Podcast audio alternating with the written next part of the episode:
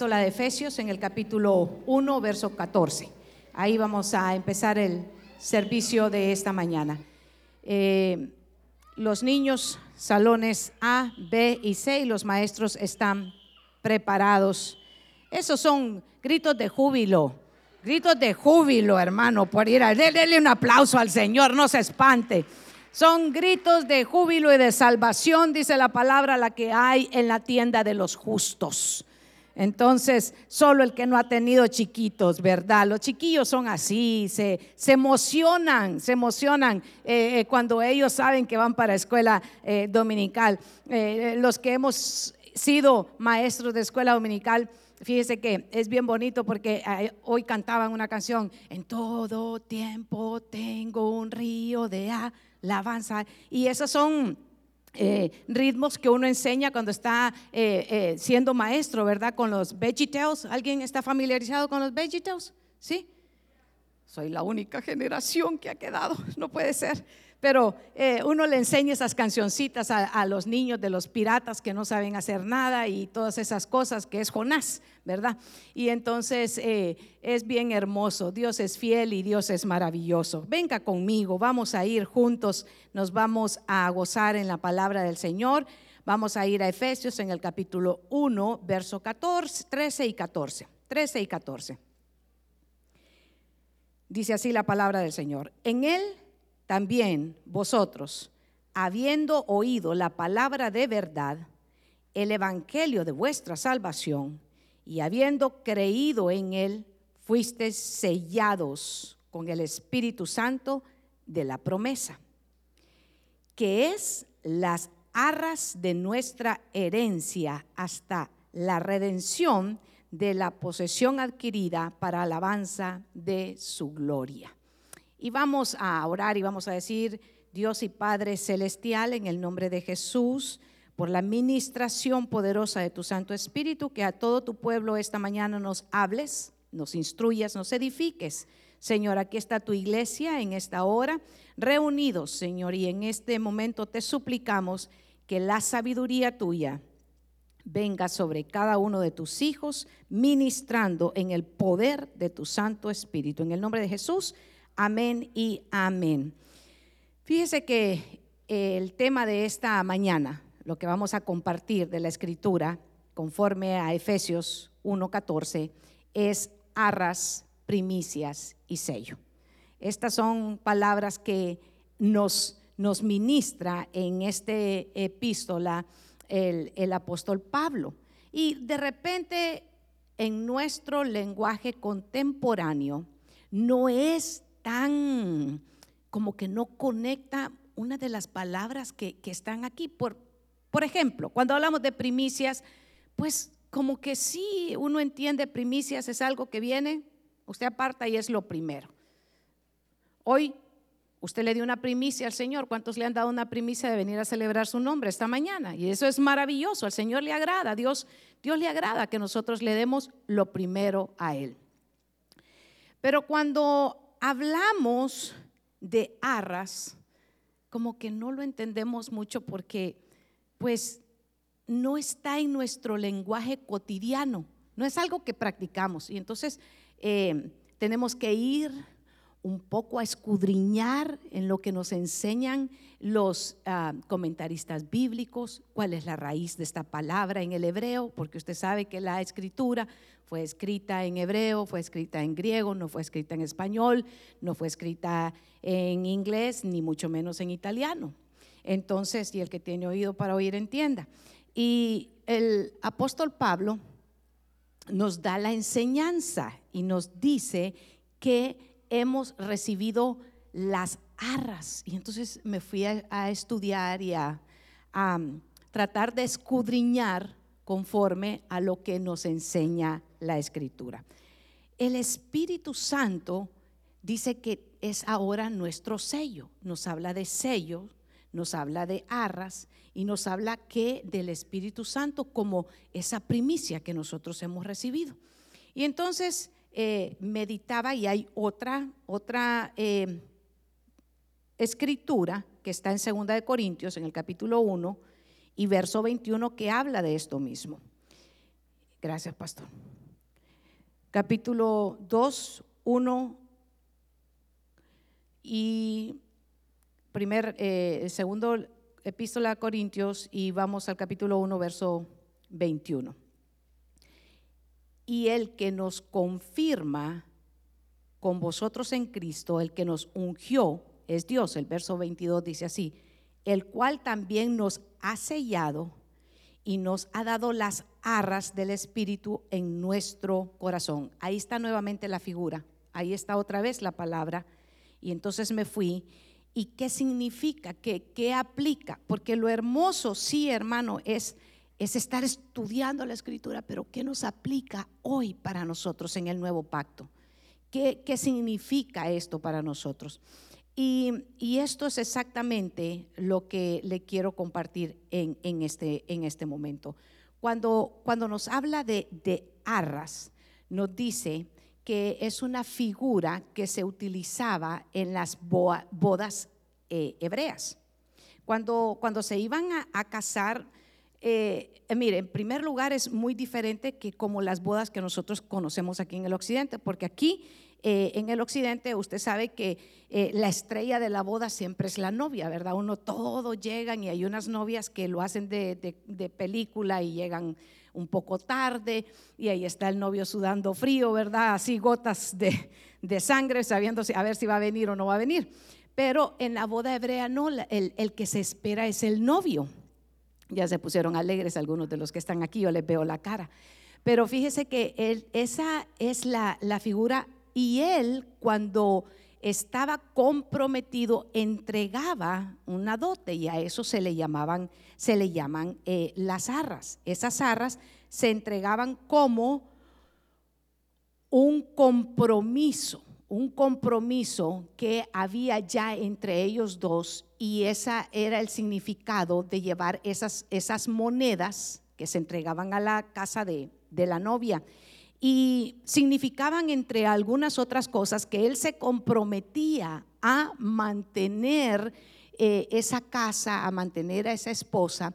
Y entonces habla acerca de esa entrega, de esa primicia que, estaba entregando hacia la familia de la novia. Pablo es muy probable, encontré uno de los comentaristas que dice esto, que hiciera referencia a la tradición hebrea conocida tradición de las bodas en esa cultura que representa la promesa de compartir los bienes futuros y la aceptación de las responsabilidades del novio para que nunca faltara lo financiero en ese hogar. Es muy probable que cuando el apóstol está escribiendo a los efesios, hace relación a una figura que ellos conocían. Y por eso nos la deja a nosotros para que nosotros la podamos aplicar a nuestra vida espiritual. Y luego nuevamente a los corintios les vuelve él a reafirmar acerca de las arras, que es la primicia, es lo que se ha entregado y nos habla de que hemos sido sellados con el Espíritu Santo. Ahora, esa es otra figura. Es otra figura que se utilizaba mucho también en la cultura hebrea y hasta hoy día se encuentra que cuando algo es oficial, si usted ha recibido cartas eh, de, la corte eh, para felicitarlo, ¿verdad? Eh, que nuevamente, porque a quién le gusta ir a la corte, a nadie, pero cuando usted ha recibido, vienen unos sellos que lo hace oficial, lo hace oficial cuando usted recibe sus documentos, eh, viene ahí unos sellos. cada país tiene un sello que hace sus documentos oficiales. Esa figura también la encontramos cuando leemos acerca de, de, Esther. Recuerda que se había dado un decreto, un decreto que fue sellado, dice, por el rey Ausuero para que pudieran exterminar a todos los judíos, porque Amán, que es figura figura del anticristo, que trae persecución siempre sobre el pueblo de Dios. Y dice que él había sellado. Entonces, esa, esa figura del sello se utiliza para decir que algo es que pertenece y que es oficial y que esa es dos figuras que el apóstol Pablo nos está dejando a nosotros, pero él, en relación al sello dice que nosotros tenemos a hoy un sello. Y el sello que nosotros hoy tenemos es el Espíritu Santo, que nos hace, que nos declara que nosotros pertenecemos a Dios, que pertenecemos a Cristo. Entonces, cuando estaba eh, estudiando esto, yo decía que qué maravilloso, porque ¿qué nosotros hacemos con el sello que tenemos puesto? ¿Qué nosotros hacemos ahora con las arras que nos han, han sido entregadas? ¿Qué nosotros hacemos con la primicia que nosotros hoy tenemos? Porque muchas veces usted puede tener algo oficial, pero no utilizarlo. Puede tener algo oficial y no saber que usted es. Cuántas historias hemos escuchado de gente que era heredero de una gran fortuna, pero como no sabían y no estuvieron durante la lectura del testamento, nunca recibieron su herencia, porque lo ignoraban. Por eso la escritura dice que mi pueblo también perece cuando nos falta conocimiento. Pero cuando venimos a Cristo, cuando Él nos recibe, Él también nos sella. Y cuando nos sella, no nos sella con un sello natural, que hoy se pone y mañana se extingue, sino que nos sella con el Espíritu Santo que es eternamente y para siempre.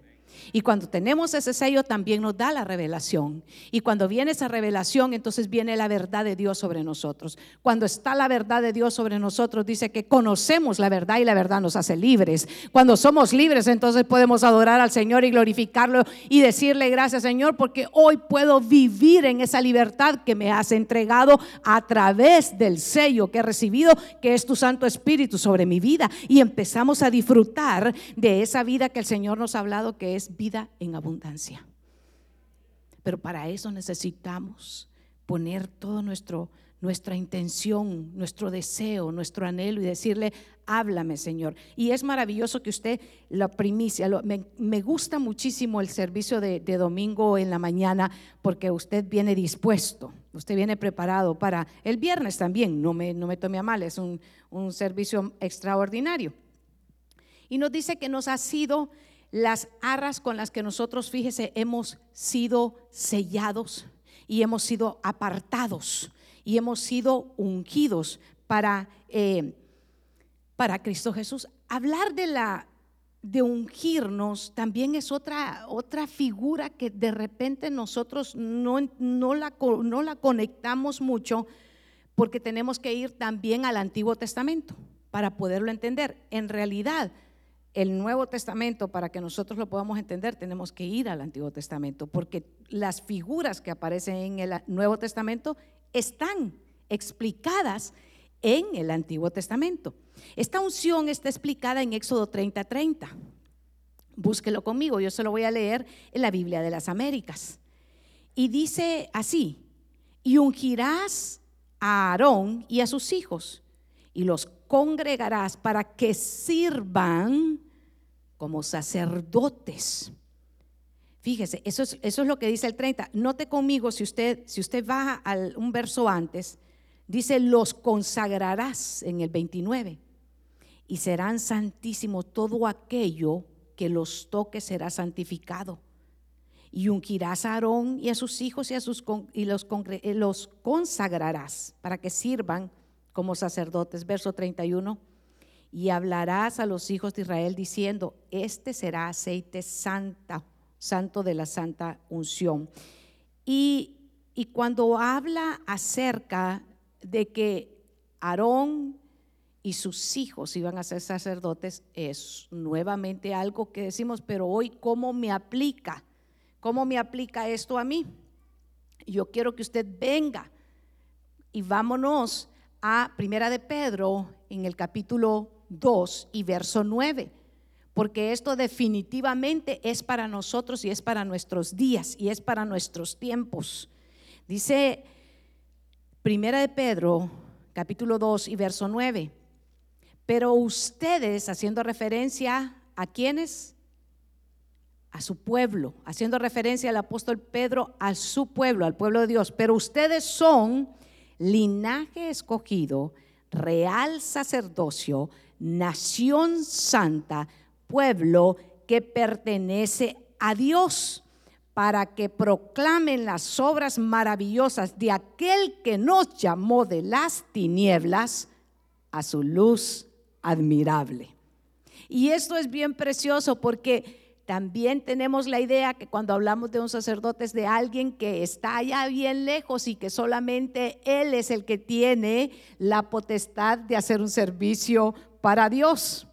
Pero a través del sello, a través del sacrificio de nuestro Señor y Salvador Jesucristo, hoy usted y yo tenemos entrada porque el velo se partió y Él a través de su sangre nos permite ahora y nos llama a nosotros toda una congregación de sacerdotes que podemos entrar y ministrar libremente delante de nuestro Señor y de nuestro Salvador. Y yo me gozo y déselo muy fuerte a Él, porque esto es poderoso. Y cuando nos dice que somos linaje escogido, real sacerdocio, nación santa, que pertenecemos a Dios, muchos paramos ahí y nos detenemos y decimos, Qué maravilloso. Y con eso se llena nuestro corazón. Y en verdad que tenemos suficiente para estar gozosos, porque es, mire, qué privilegio. Mire cómo nos ve Dios a nosotros. Muchas veces nosotros tenemos una percepción de nosotros mismos que nos la revela el mundo. Por eso es que el pueblo de Dios no anda por lo que el mundo dice, sino que anda por lo que Dios dice de nosotros. Si creyésemos, si viviésemos, viviésemos en lo que la palabra, en lo que Dios dice de nosotros, tendríamos un gozo constante todos los días de levantarnos y de decirle, gracias Dios, porque tú me miras, me miras honorable, porque tú me hablas y me dices lo que yo soy en Cristo. En Cristo soy un linaje escogido. ¿Y qué es un linaje escogido? Nosotros siempre pensamos en la realeza, nosotros siempre pensamos en aquellos que tienen títulos de, de nobleza, pero usted y yo tenemos un título mayor de nobleza. Usted y yo somos hijos del Rey de Reyes y el Señor de Señores. Y Él dice que nosotros somos linaje escogido y una nación santa, pero no nos quedamos ahí. Porque hay una razón por la que usted y yo somos determinadamente un pueblo escogido. Usted somos de nación santa. Usted sabe que aquellos que, que nacen en cunas reales tienen obligaciones que cumplir. No es que se les eh, da un título de la nobleza y ellos están todo el día en su palacio solo paseándose. No es así. Tienen una razón, un propósito. Y el propósito nos lo da ahí mismo el verso. Dice que es para que proclamen las obras maravillosas de aquel que nos llamó de las tinieblas a su luz admirable. Ahora la pregunta es, ¿estamos cumpliendo nosotros con esa parte del sello? ¿Estamos cumpliendo con esa parte de la razón por la cual se nos han dado las arras? ¿Estamos haciendo nosotros la proclamación? ¿Qué es cuando proclamamos? Es cuando hablamos, dice, de las maravillas, porque nosotros tenemos todos los días que hablar de las maravillas de Dios. Porque si nos levantamos hoy y si estamos vivos hoy es por la bendición, es por la gracia de Dios. Es las maravillas de Dios. Cuando vamos a las casas de refugio, estamos proclamando la palabra del Señor. Cuando nos conectamos y estamos, sabe que compartiendo un mensaje, ya sea del programa de la mañana, ya sea de los servicios, estamos convirtiéndonos en aquellos que llevan y cumplen la misión de la que nos ha dado el Señor, que nos llamó de las tinieblas a su luz admirable. Usted y yo no andamos en tinieblas, andamos en luz. Y todo el que anda en luz proclama las verdades de Cristo a aquellos con los que se, relaciona. No nos podemos, ¿sabe qué? Esconder porque nadie dice el Señor, enciende una lámpara y la pone debajo de, un, de, una, de una cama donde no se va a ver, sino que se pone en un lugar alto para que esa luz pueda servir a los que están alrededor de ellos para que también puedan andar en luz. De ahí que es tan necesario que nosotros vayamos todos los días a buscar algo más del Señor. ¿Para qué? Para que podamos servirle, para que podamos honrarle, servirle en todo. Mire, a veces tenemos también la idea de que eh, es maravilloso servir en la casa del Señor. Créame, que, que, cuando venimos y sabemos que tenemos una misión que ir a cumplir, sea eh, limpiando, en este tiempo de invierno, ¿verdad? Limpiar ese parqueo es, tremendo. Eh, venir y servir en escuela dominical, venir y servir en finanzas, venir y servir en alabanza, eh, es maravilloso. Pero también nosotros tenemos que servir de luz a un mundo que está en tinieblas, a un mundo que cada vez sabe discernir menos entre lo que es verdad y lo que es mentira. Hoy día hay un ataque constante a la verdad. Y por eso es que nosotros tenemos que hacer nuestro y vivir lo que nos enseña la escritura. Dice, porque no me avergüenzo del Evangelio, porque es poder de Dios no nos podemos avergonzar, hermanos, cuando nos preguntan en, nuestros lugares de trabajo, mira, y, el viernes, ¿por qué no te venís para la, para la fiesta con nosotros? Y nosotros le decimos, no, porque yo voy a otra fiesta. Y cuando nos preguntan, ¿y a qué fiesta te vas? Yo me voy a una fiesta donde me voy a gozar con el pueblo de Dios. Pero sabe que hay muchos que no pueden decir eso porque sienten que se van a convertir en la burla de los que están alrededor de ellos. Porque para el mundo somos locura.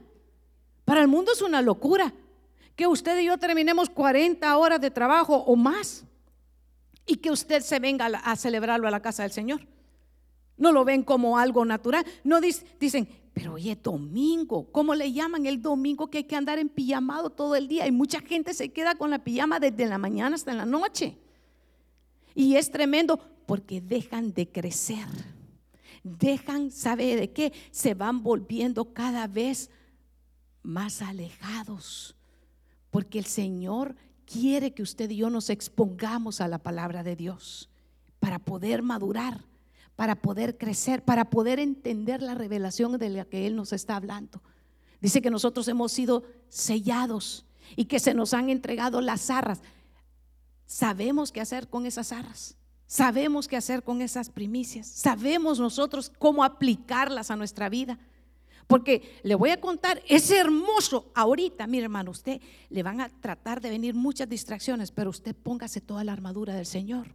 Y usted ahora mismo aplíquese a la palabra, porque cuando sale de estas benditas puertas, las puertas de la casa del Señor son alabanza y los muros dice que son salvación, así dice la palabra del Señor.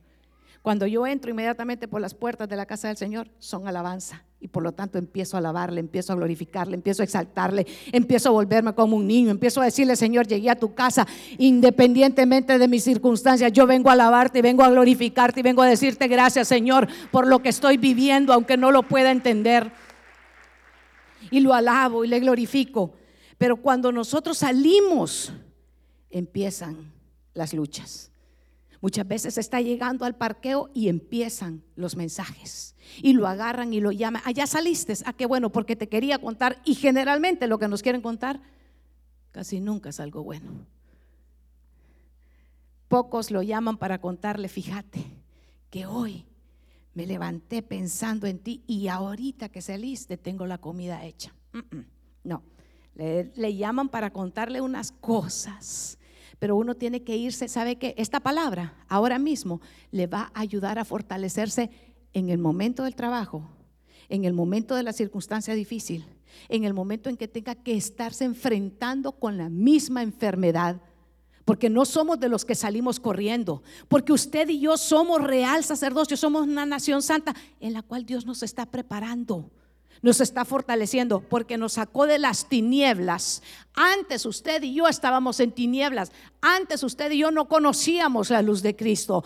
Antes usted y yo no podíamos discernir entre el plan de Dios para nosotros y el plan de las tinieblas, pero ahora que hemos recibido y que hemos sido sellados con el sello del Espíritu Santo en nuestra vida, podemos caminar en luz, podemos discernir cuál es el plan de Dios y cuál es el propósito de Dios en nuestra vida. Y ahora, ¿sabe qué? Aunque muchas cosas nosotros decimos, todo me es lícito, eso me es lícito, yo puedo ir a cualquier lugar, pero el Espíritu Santo da testimonio a mi corazón y me dice, eso no te va a edificar.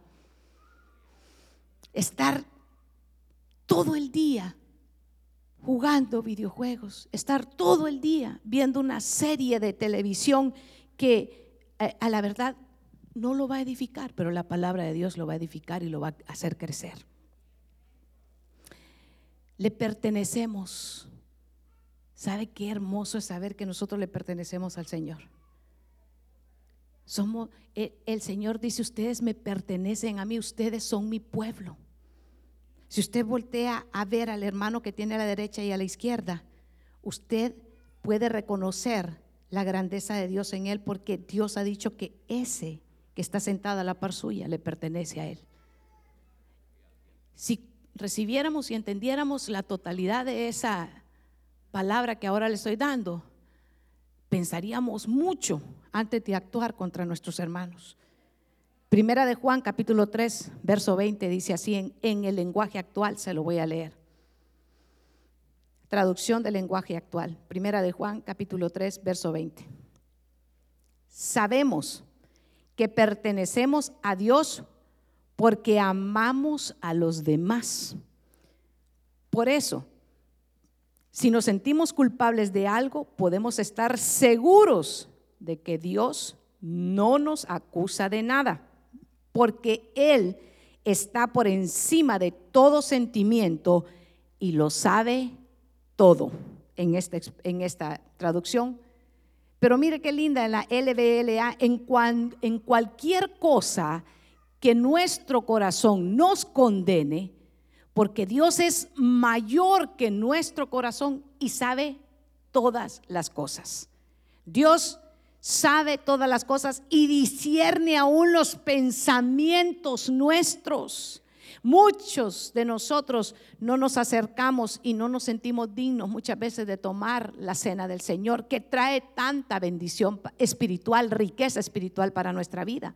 Por cierto, yo le quiero felicitar a las hermanas que mes a mes han tomado este ministerio tan hermoso, hermana, que, hacen y se vienen el sábado y preparan esta mesa porque en realidad es un banquete y ellas lo están preparando para el Señor, para que el pueblo de Dios se pueda venir y se pueda gozar y pueda venir y disfrutar de esta bendición. Es una bendición espiritual. Esto no lo hacemos religiosamente, esto lo hacemos porque es el mandato del Señor. El Señor nos mandó a nosotros como iglesia que lo hiciéramos y cuando lo hacemos proclamamos, si es cierto, nuestro Señor murió, pero Él también resucitó y estamos esperándole porque Él ha prometido venir por su pueblo también. Y si usted lo espera, dele gracias al Señor.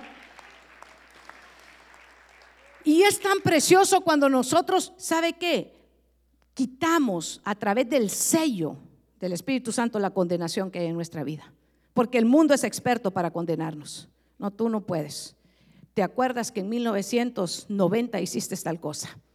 Y le hiciste esto y hiciste lo otro. Y esos son dardos de fuego del enemigo, porque ahora bien, no hay ninguna condenación para los que estamos en Cristo Jesús.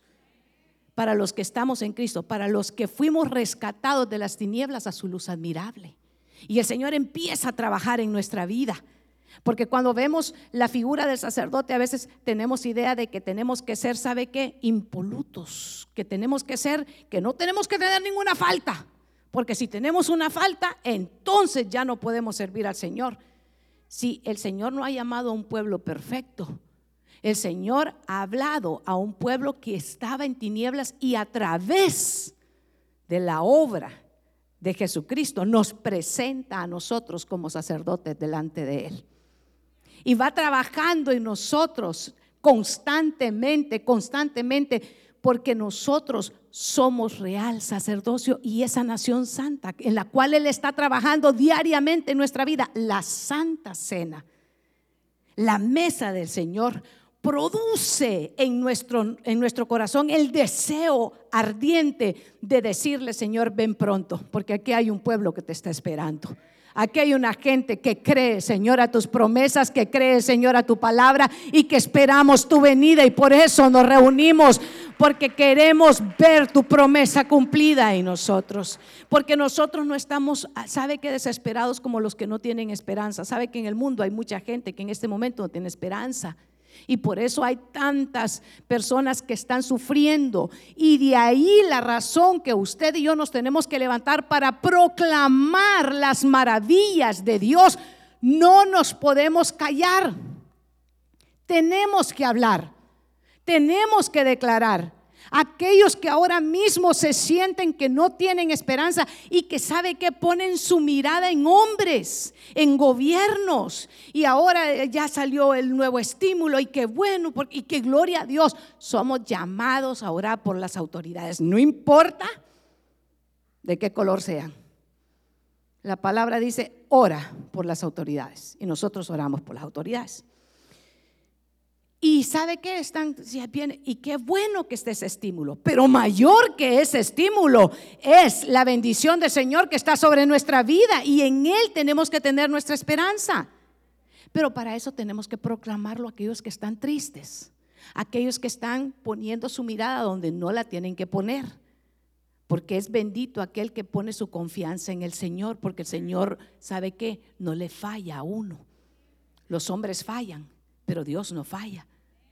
Por eso es que nosotros alzaré mis ojos a los montes. ¿De dónde vendrá mi socorro? Mi socorro viene de Jehová, que hizo los cielos y la tierra. Él no da, dele un aplauso al Señor. Déselo a Él y diga, de ti viene mi esperanza. Cuando usted, beneficios, beneficios, ¿cuántos aplicamos a los trabajos y preguntamos cuáles son los beneficios de este lugar? ¿Verdad que sí? O uno llega a un trabajo y no, mira, aquí no hay beneficios, aquí usted trabaja y olvídese, aquí no hay beneficios. No es cierto. Todos los que aplicamos decimos, ¿y cuáles son los beneficios? Hay beneficios médicos, hay beneficios de seguro de aquí, seguro de allá. Y, y lo seguro es que Cristo Jesús es el que nos ama, hermanos. Eso es lo seguro, ¿verdad? Pero eh, aquí uno pregunta cuáles son los beneficios. Y yo le voy a decir el beneficio que usted tiene hoy de estar en la casa del Señor. Usted vino a tomar la cena del Señor. El beneficio más grande que usted está recibiendo en esta hora es que viene revelación y viene salvación a su vida. ¿Sabe por qué? Porque usted empieza a entender el propósito del Señor en su vida y lo levanta y lo fortalece y lo prepara para que usted también pueda ir y proclamarle a otros las maravillas de Dios. Usted también puede decirle a otros, ¿sabes qué? Mira, las cosas no están como nosotros quisiéramos, porque todavía tenemos que andar esta mascarilla. Yo creo que a nadie le gusta estar con esta mascarilla todavía. No están las cosas como quisiéramos, pero ¿sabes qué? Hay uno en los cielos que ha prometido no dejarnos, no desampararnos, que Él ha dicho que va a estar con nosotros todos los días de nuestra vida, que en tiempos malos yo no voy a ser avergonzado, y en días de hambre yo voy a ser saciados. Aquel que me ha dicho que aunque ande en valle de sombra y de muerte estará conmigo. Aquel que me ha dicho que donde está, oh muerte, tu aguijón y donde, oh sepulcro, tu victoria sorbida es la muerte en victoria. A ese yo te quiero platicar, de ese yo te quiero compartir. Hermano, este tiempo es un tiempo maravilloso para compartir las buenas nuevas a otros, porque andan muchas personas sin ningún aliento en sus corazones. Y lo que otros miran como un problema, nosotros en Cristo lo vemos como una oportunidad. Nosotros le podemos decir a otros, no te detengas, no te detengas. ¿Sabes qué? El Señor ha prometido que en el mundo tenemos aflicciones, pero que confiemos porque Él ha vencido el mundo. Muchos se acercan y nos dicen, mire pastor, es que mire, ahora hasta todas las cosas se me olvidan, no sé si voy entrando o voy saliendo de la puerta, le dicen a uno. Y uno le puede decir, pero el Señor ha dicho que te va a dar paz. Isaías 26 lo declara y dice, tú guardarás en completa paz aquel cuyo pensamiento en ti persevera porque en ti ha confiado. Es que eso es lo que usted y yo tenemos, son los beneficios son los beneficios. Usted diga todos los domingos, todos los viernes, yo voy por mis beneficios. Hoy tiene un beneficio el Señor a través de su palabra. Hoy tiene sanidad el Señor a través de su palabra. Hoy tiene gozo a través de su alabanza. Hoy hay beneficios en la casa del Señor. Yo me voy a acercar creyendo a Él. Y Él dice que Él es galardonador de los que en Él confían y que le hayan los que temprano le buscan. Usted vino temprano a buscarle. Usted tiene beneficio de parte del Señor. Usted no vino por compromiso. Usted no vino por casualidad. Usted no vino por religiosidad. Usted vino porque viene a buscar más presencia de Dios en su vida. Y es eso lo que usted tiene que venir a buscar. Yo sé que hay unos, le gusta que uno les hable así como un poquito bajito. Pero si yo le hablo así, usted se va a dormir. Mejor no diga, Padre, despiértame. Y cuando quiere caer un mensajito, ni lo oye, porque está Ah, decía, ¿cómo es? Yo soy una alabanza caminando. Y entonces los mensajitos que le llegan a las 9 de la mañana no lo van a entrar. Porque usted está conectado. Usted está alabando al Señor. Gócese en la presencia del Señor. Despiértese. Despiértate, tú que duermes. Y te resplandecerá Cristo. La casa del Señor es para venirnos a gozar. Venir a decirle, Señor, cuáles son los beneficios que tienes hoy para mi vida. Señor, estos huesos míos, estos huesos han estado un poco martirizados en la semana, pero tu palabra, Señor, es un óleo nuevo con el que me unges. Unges mi cabeza con aceite, mi copa está rebosando en presencia de mis angustiadores. Note que la palabra no dice que van a desaparecer sus angustiadores. Va a estar usted con su copa, ¿y qué es una copa rebosando? Llena, diga llena. Usted vino a llenar su copa, usted vino a llenar su alma, usted vino a ministrar el Espíritu en la presencia del Señor. Por tanto, cuando esté en las circunstancias adversas en la semana, usted va a poder beber también de esa copa y decir, esta situación también la voy a vencer en el nombre de Jesús. Esta situación también va a pasar en el nombre de Jesús.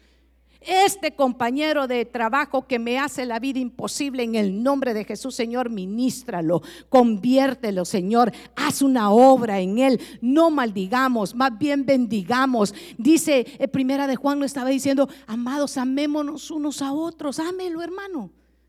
Pastores, que hay unos que son más difíciles de amar que otros. Y yo lo sé. Yo lo sé que sí.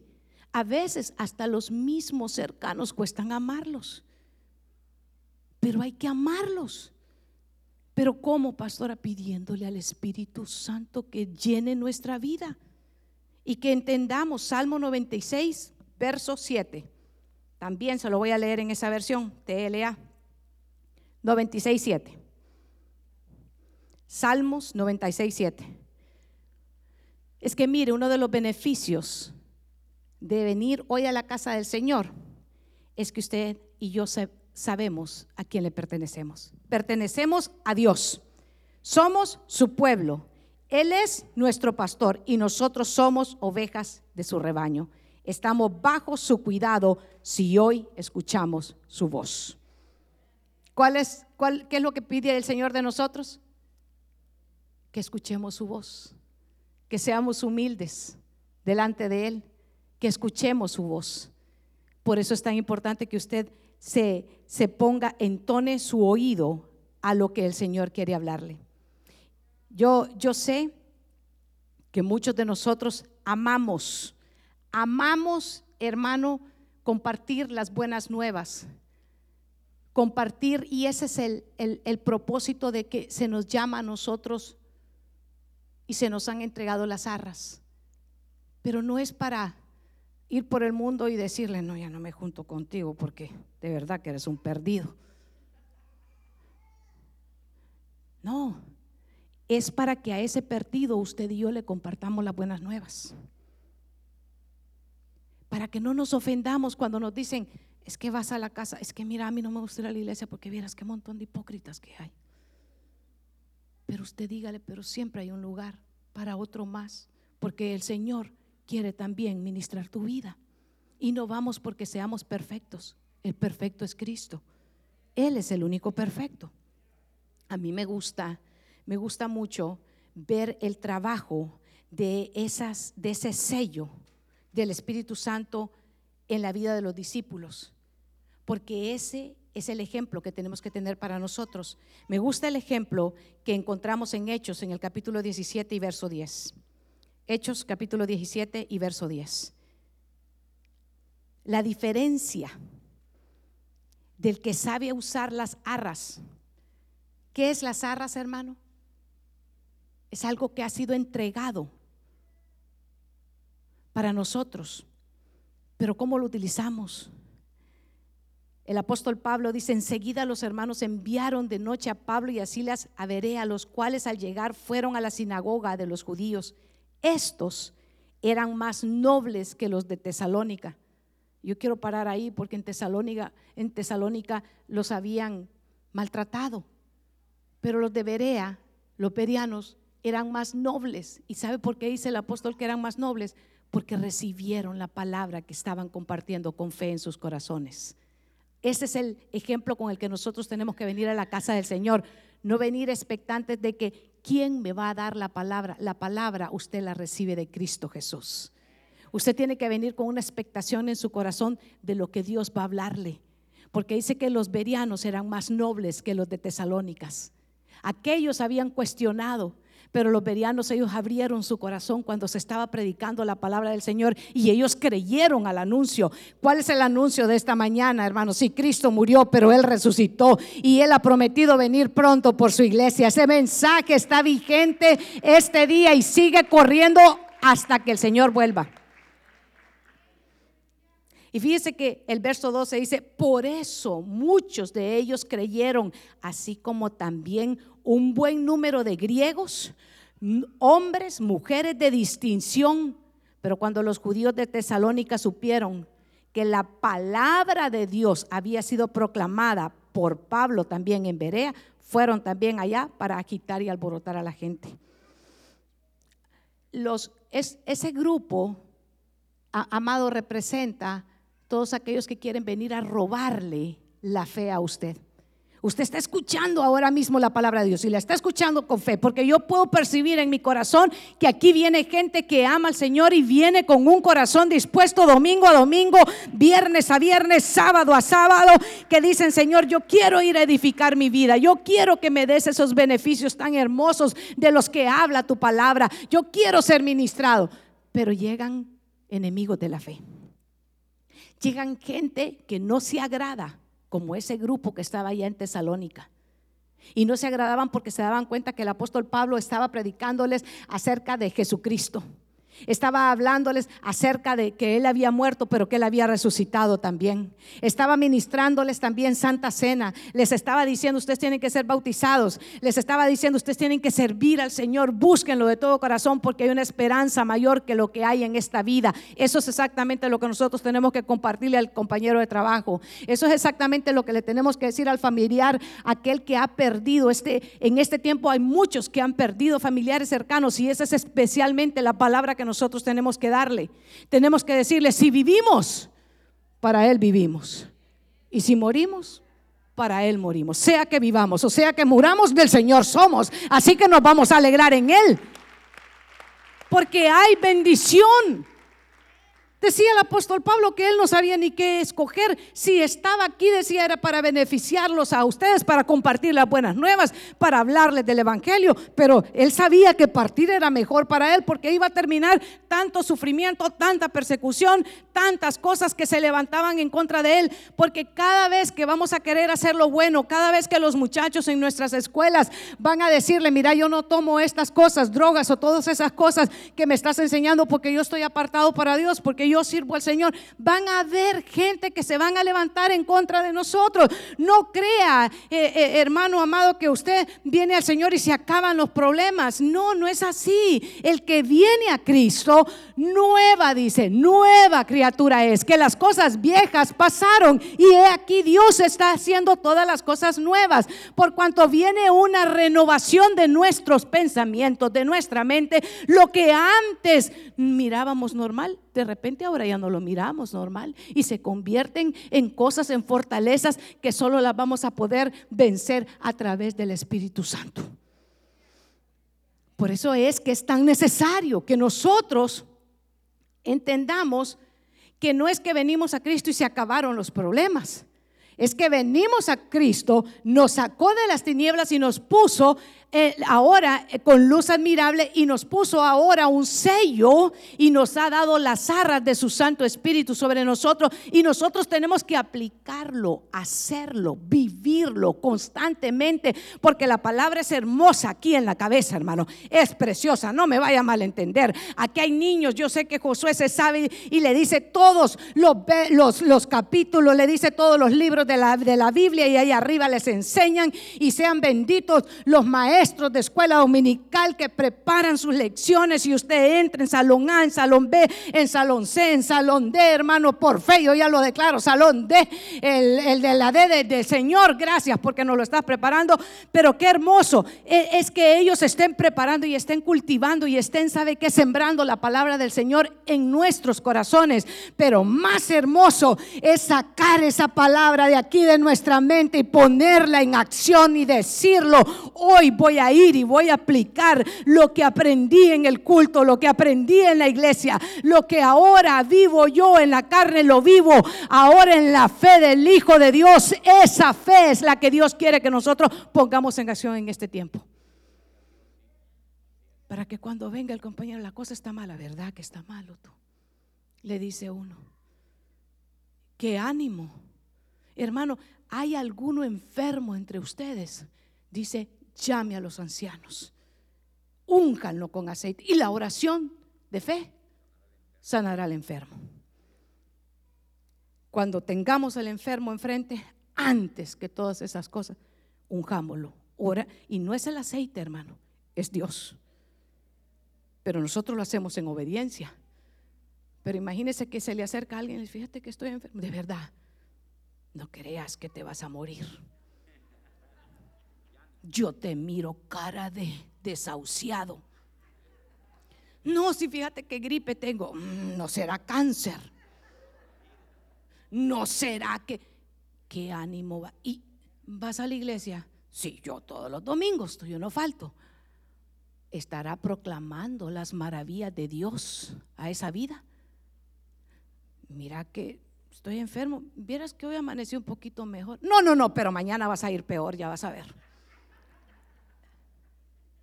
Yo escuché a alguien esta semana, fíjate que lo veo mejor. Ah, no, no, no, pero eso es momentáneo. Olvídate, después de que se le pase el efecto de esa pastilla, se va a morir.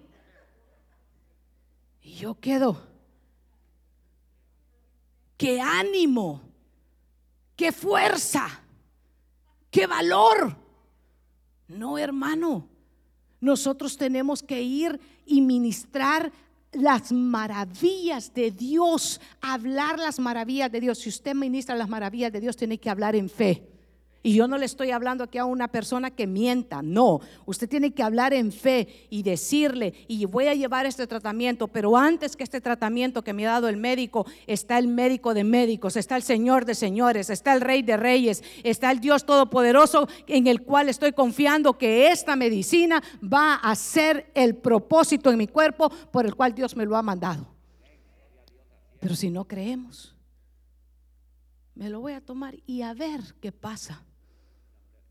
No va a ser efecto, dice. No. Abramos nuestro corazón a la palabra del Señor. Yo quiero motivarle a usted también, que está aquí con nosotros, a que usted se levante como se levantó Pablo contra toda oposición. Felipe, que se fue a Samaria y predicando la palabra del Señor. Felipe era un evangelista. Felipe es de esos personajes de los que se habla bien poco en la escritura y uno quisiera encontrar más porque, porque Felipe sabe que eh, es de la gente que no le complica la vida a otro. ¿Ha conocido gente complicada? No, tú no puedes, mira, tienes que hacer esto, tienes que hacer otro. Y le pone un montón de trabas. Felipe se encontró al eunuco que venía de adorar y no entendía nada, iba leyendo el, nada más y nada menos que al profeta Isaías. Para un nuevo convertido, ¿eh? Isaías. Para un nuevo convertido, eh, apréndase todo el Salmo 119, revés y derecho. Y el eunuco no sabía. Y Felipe se le acerca y le dice, pero ¿entiendes lo que lees? Y el eunuco le dijo, ¿y cómo voy a entender si nadie me explica? A venir le dijo Felipe, mire, ven, ven, vente al carro a explicarle. ¿Qué le explicaba? La palabra de Dios no empezaba a contarle, te voy a contar lo último que está pasando con Mira, que lo que está sucediendo ahora es que hay un nuevo presidente y yo creo que ese presidente va a estar malo también porque el que acaba de salir estaba malo y este creo que está peor. No, ¿qué lees? La Biblia, ven, te voy a explicar. Vente conmigo al discipulado, vamos a aprender. Hay algo más que Dios quiere que nosotros nos movamos en fe. Es que me caen mal todos los que van al discipulado, pastor, empezando por usted. Pero aplique un poquito de misericordia, va a ver cómo Dios le muestra sus beneficios. Fíjese que Felipe le dice, el eunuco, me estás hablando del bautismo, ¿y, por qué, qué impide que yo me bautice? Ahí hay un poco de agua. Bájate pues, hace la confesión de fe. Y al otro confesó, ahora te voy a bautizar. Pum, lo bautizó.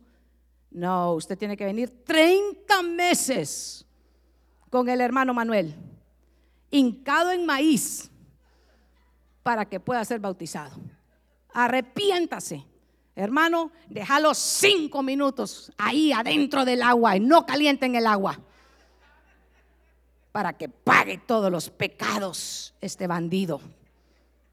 Así hay muchos hermanos ¿Cómo será eso mostrar las misericordias de aquel que nos llamó de las tinieblas a su luz admirable? No es más bien decirle, yo también estaba muerto en delitos y en pecados y el Señor vino a mi vida y ahora ha hecho una transformación y ahora me hace a mí acercarme a Él confiadamente. Ahora puedo ministrar delante del Señor porque ahora no necesitas otro intermediario entre Dios y el hombre. Se llama Cristo Jesús y a Él nosotros presentamos nuestra petición y estamos seguros que Él nos oye y que Él nos responde y que Él nos ha dado, ¿sabe qué? Ahora a nosotros el privilegio de ser un pueblo de sacerdotes que nos acercamos ungidos delante de Él y le presentamos y le decimos, Señor, aquí están mis aflicciones, pero con todas estas aflicciones tengo confianza en que tú respondes mis peticiones y hoy vine a tu casa y hoy creo en tu palabra y hoy quiero salir gozoso para ir a aplicar la palabra que tú me has enseñado